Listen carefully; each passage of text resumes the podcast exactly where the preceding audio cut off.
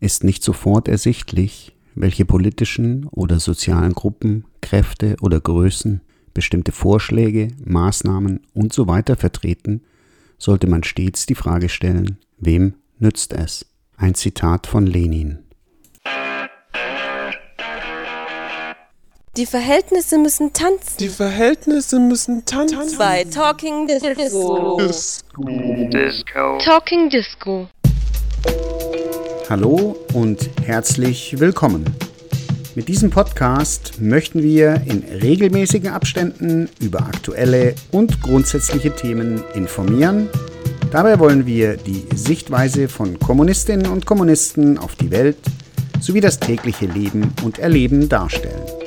Am besten, ihr abonniert den Podcast, denn ihr wisst ja, wer hat, der kann und wer hat, dem wird in diesem System gegeben. Also hereinspaziert und mitgemacht. Herzlich willkommen zum zweiten Teil von Tendenz Multipolar unseres Podcasts Talking Disco. Die Verhältnisse müssen tanzen. Diesmal geht es um die Rolle des deutschen Imperialismus innerhalb der sich abzeichnenden Multipolarität. Ihr hört gleich Auszüge aus einem Referat von Beate Landefeld mit dem Titel Veränderungen im internationalen Kräfteverhältnis, die Rolle des deutschen Imperialismus. Vorausgeschickt sei noch, dass die Multipolarität natürlich keine Garantie für eine friedlichere Welt bedeutet, denn das kann niemand sagen. Dennoch erweitert sich der Spielraum für einzelne Länder und deren eigene fortschrittliche Entwicklung. Mehrere Pole bedeuten mehrere potenzielle Partner, an die sich gewandt werden kann und somit eine größere Eigenständigkeit von Ländern möglich wird. Außerdem muss der Imperialismus durch das Entstehen mehrerer Pole die Koexistenz anerkennen. Im Folgenden noch ein Zitat von Patrick Köbele, dem Vorsitzenden der DKP, aus einem Referat vom März 2023. Das durch die Konterrevolution in den europäischen sozialistischen Ländern veränderte Kräfteverhältnis hat zwar vor mehr als 30 Jahren die Phase der Befreiung aus Kolonialismus und Neokolonialismus beendet, offensichtlich hat sich aber in den letzten 10 bis 15 Jahren wieder etwas geändert und bildet die Grundlage für eine neue Welle des Kampfes um die neokoloniale Befreiung. Es liegt auf der Hand, dass die dafür erweiterten Spielräume vor allem etwas mit der Entwicklung der Volksrepublik China zu einem der führenden Pole in der weltweiten Machtkonstellation zu tun haben. Der deutsche Imperialismus und unter seiner Dominanz die EU ist hier in einer Art Zwickmühle. Er sieht sich gezwungen, den gemeinsamen Kurs gegen Russland und die Volksrepublik China zumindest weitgehend mitzutragen Dafür nimmt er die wachsende Abhängigkeit vom Konkurrenten US-Imperialismus und ökonomische Probleme für ganze Branchen und die Bevölkerung in Kauf. Zitat Ende. Und jetzt kommen wir zu den Auszügen aus dem Vortrag von Beate Landefeld. Die Verkettung des deutschen und des US-Imperialismus wird verstärkt durch das sogenannte neue Europa so nannte das Rumsfeld, der Verteidigungsminister von George W. Bush. Polen und Balten, das sind die Länder des neuen Europas, die sich alle schon am Irakkrieg beteiligt haben mit Truppen, obwohl Deutschland sich nicht mit Truppen beteiligt hat und Frankreich auch nicht. Also dieses neue Europa, Polen und die baltischen Länder fungieren als U-Boote der US-Politik in der EU.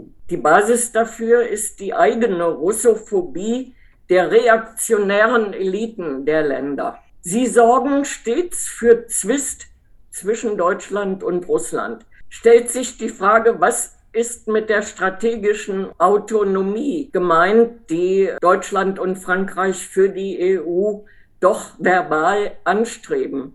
Immer wieder ist von dieser strategischen Autonomie oder neuerdings von der strategischen Souveränität die Rede. Politisch will die deutsche Bourgeoisie die EU straffer zentralisieren, Frankreich auch. Das heißt, sie wollen die Vetorechte kleinerer Länder abschaffen, um leichter außenpolitische Entscheidungen fällen zu können. Die Militarisierung der EU, die Sie auch wollen, wollen Sie aber nur im Konsens mit der NATO, nicht gegen sie. Hier ist besonders die deutsche Bourgeoisie bestrebt, auf keinen Fall gegen den Willen der USA die EU zu militarisieren, wenn dann nur im Konsens und komplementär zur NATO, im Verein mit der NATO. Das ist bis heute so. Und die letzte Kontroverse, die in dieser Hinsicht ausgefochten wurde, war die zwischen Annegret Kramp-Karrenbauer und Macron über, eben über diesen Begriff der strategischen Autonomie. Da hat die Kramp-Karrenbauer in der FAZ geschrieben, was das alles nicht bedeuten darf, nämlich, dass man gegen oder gar oder auch nur ohne die USA meint, agieren zu können. Für die deutsche Bourgeoisie ist die EU von zentraler Bedeutung. Sie will einen starken Wirtschaftsraum. Damit kann sie als eine sanktionsfähige Weltmacht unter Ausnutzung ihrer ökonomischen Stärke agieren. Damit hat sie in den Augen der deutschen Bourgeoisie Augenhöhe mit den USA oder wie die Magdalena Baerbock es ausdrückt, sie befindet sich in einer Führungspartnerschaft mit den USA. Die Führungspartnerschaft, das ist das Höchste, was die deutsche Bourgeoisie anstrebt. Und in diesem Punkt macht sich halt auch die äh, Baerbock zum Sprachrohr oder auch Habeck, der gesagt hat, je mehr wir dienen, desto mehr führen wir. Das ist genau dasselbe. Also die haben das gefressen, was der German Marshall Fund alles so ausgearbeitet hat an strategischen Überlegungen. Frankreich gibt sich autonomer als Deutschland, hat aber wenig Spielraum. Nun gibt es objektive Interessenwidersprüche zwischen US-Imperialismus und deutschem Imperialismus. Deutschland ist exportabhängig. Die USA sind auf ihren großen Binnenmarkt orientiert. Die sind auf Exporte letztlich nicht angewiesen. Für Deutschland ist eine Kooperation mit Russland vorteilhaft nach dem Motto Energie gegen Technologie. Für die USA ist sie aus ökonomischen Gründen und aus geopolitischen Gründen eine Sache, die nicht in Frage kommt. Also die USA sind gegen eine solche Kooperation und zwar schon immer. Die haben schon in den 70er Jahren gegen das Erdgasröhrengeschäft mit der Sowjetunion geschossen, die USA. Ebenfalls unter Beschuss ist das Engagement der deutschen Konzerne in China. Hier gibt es die Forderung aus den USA nach einer Entkopplung, also Entpflichtung von der deutschen Konzerne mit chinesischen. Hierzu sagt der BDI bisher, ja, wir sind, wir sind bereit zu einer Diversifizierung. Schließlich stehen wir bei den Werten und in der Systemfrage auf der gleichen Seite wie die USA. Aber wir sind nicht bereit zu einer Entkopplung. Ist klar, weil deutsche Wirtschaft ist eben auf weltwirtschaftliche Verflechtungen angewiesen. Das ist also ein Interessenwiderspruch bisher ungelöst. Hinzu kommt eine sehr ruppige Konkurrenz zurzeit in der Form, dass die USA mit einem sogenannten Inflation Reduction Act, wo sie Herstellung in den USA prämieren, und mit den Preisen für das Liquid Natural Gas, also das Fracking-Gas. Der Preis ist in den USA selber viermal niedriger, als sie das Gas hier verkaufen bei uns. Mit diesen beiden Vorgehensweisen haben die USA sich den Vorwurf von Macron vor allem des Versuchs einer Deindustrialisierung Europas eingehandelt, da sie in der Tat Einmal durch die hohen Energiepreise hier bei uns, die wir dank der, der, des Abbruchs der Lieferungen aus Russland jetzt haben. Und zweitens wegen dieses Inflation Reduction Acts sind in der Tat schon einige Konzerne haben ihre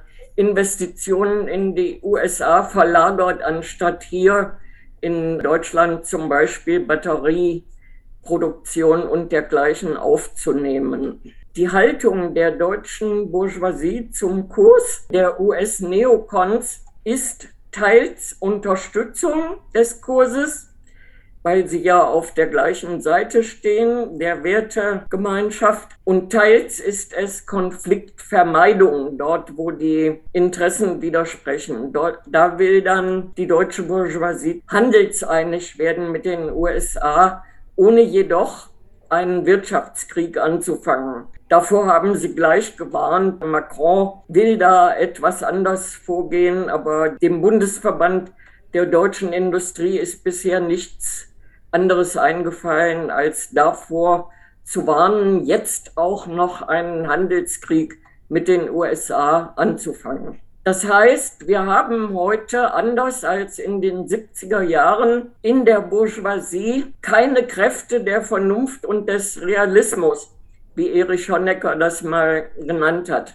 Gleichzeitig ist die Linke und die Arbeiterbewegung heute viel schwächer als damals. Von daher ist die Lage ziemlich gefährlich. Die Lasten dieses Kurses werden auf die Bevölkerung abgewälzt.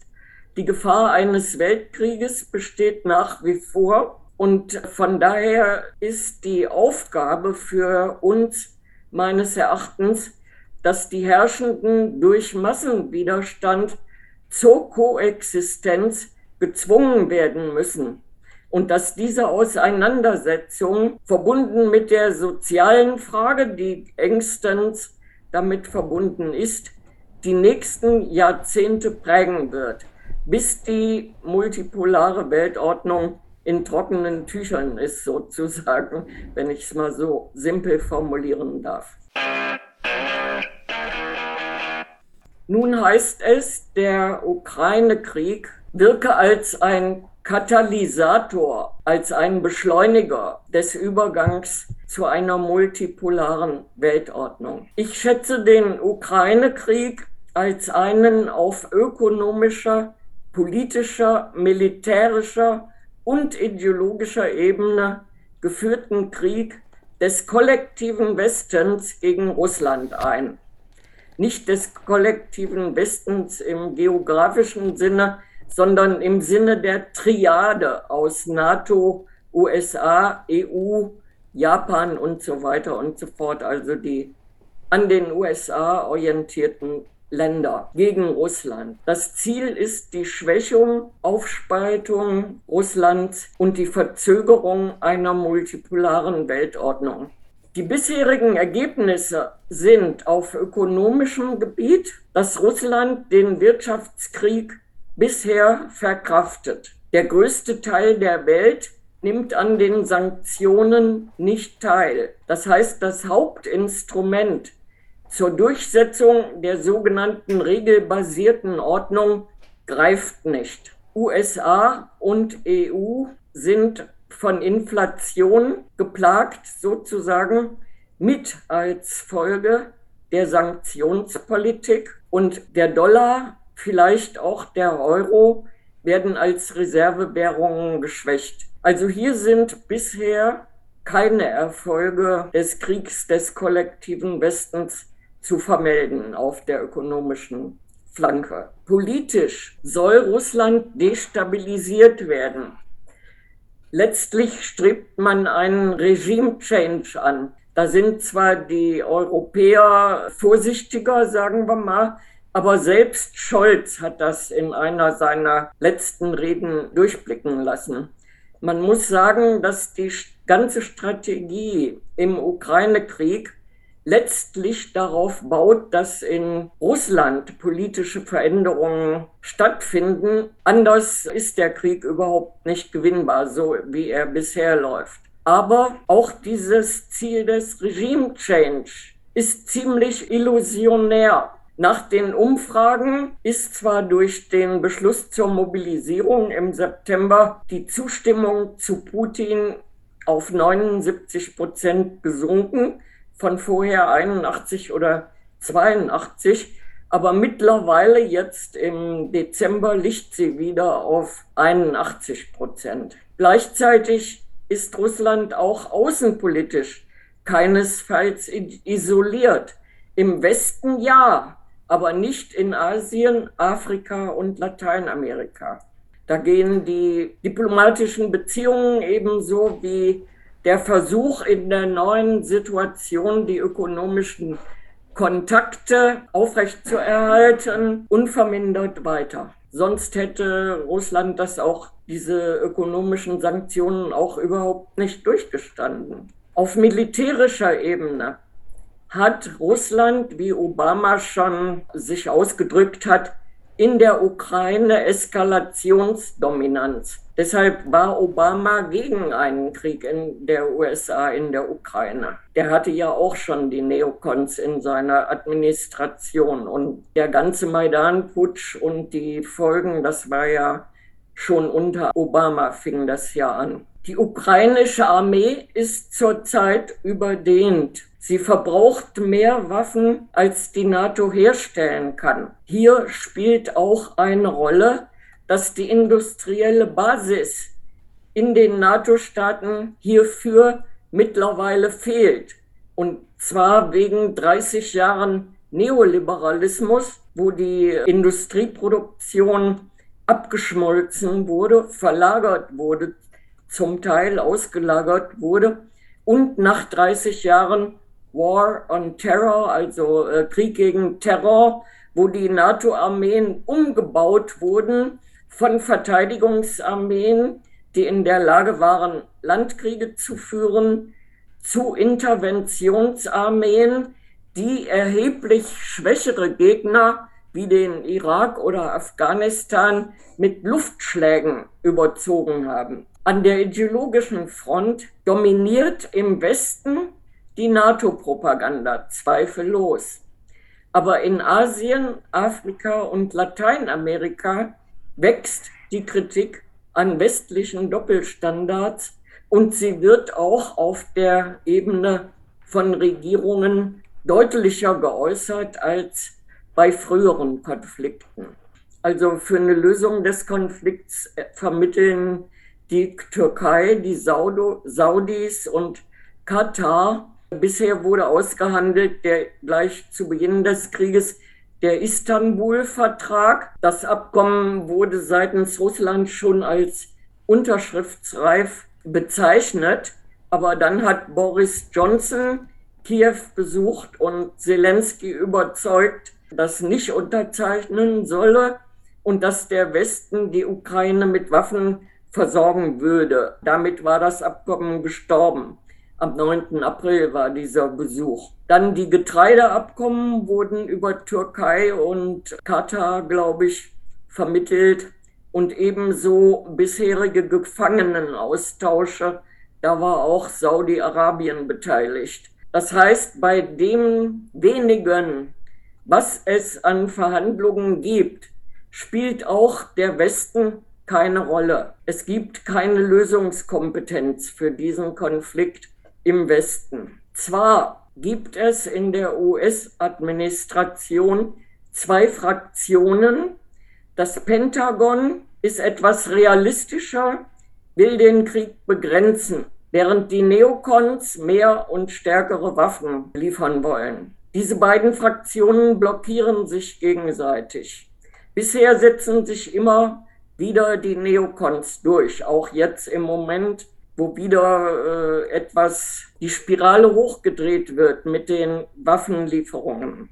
Gleichzeitig hat Biden gegenüber Zelensky bei dessen Besuch in Washington klargemacht, dass ein direkter NATO-Eintritt von den USA ab abgelehnt wird. Und zwar begründet Biden diese Ablehnung damit, dass das die NATO spalten würde ein direkt, wenn sie direkt in den Krieg eintreten würden. Die Frage steht, weil in Polen mobilisiert wird und immer wieder Gerüchte aufkommen, dass Polen im Verlauf dieses Jahres in den Westen der Ukraine einmarschieren wolle. Diese Gerüchte kommen immer wieder auf und Tatsache ist, dass Polen eine Mobilisierung eingeleitet hat. Dennoch scheint es so zu sein, als ob, da Biden gegenüber Zelensky auf die Spaltung der NATO verweist und dabei die Europäer nennt, es scheint so zu sein, als ob Macron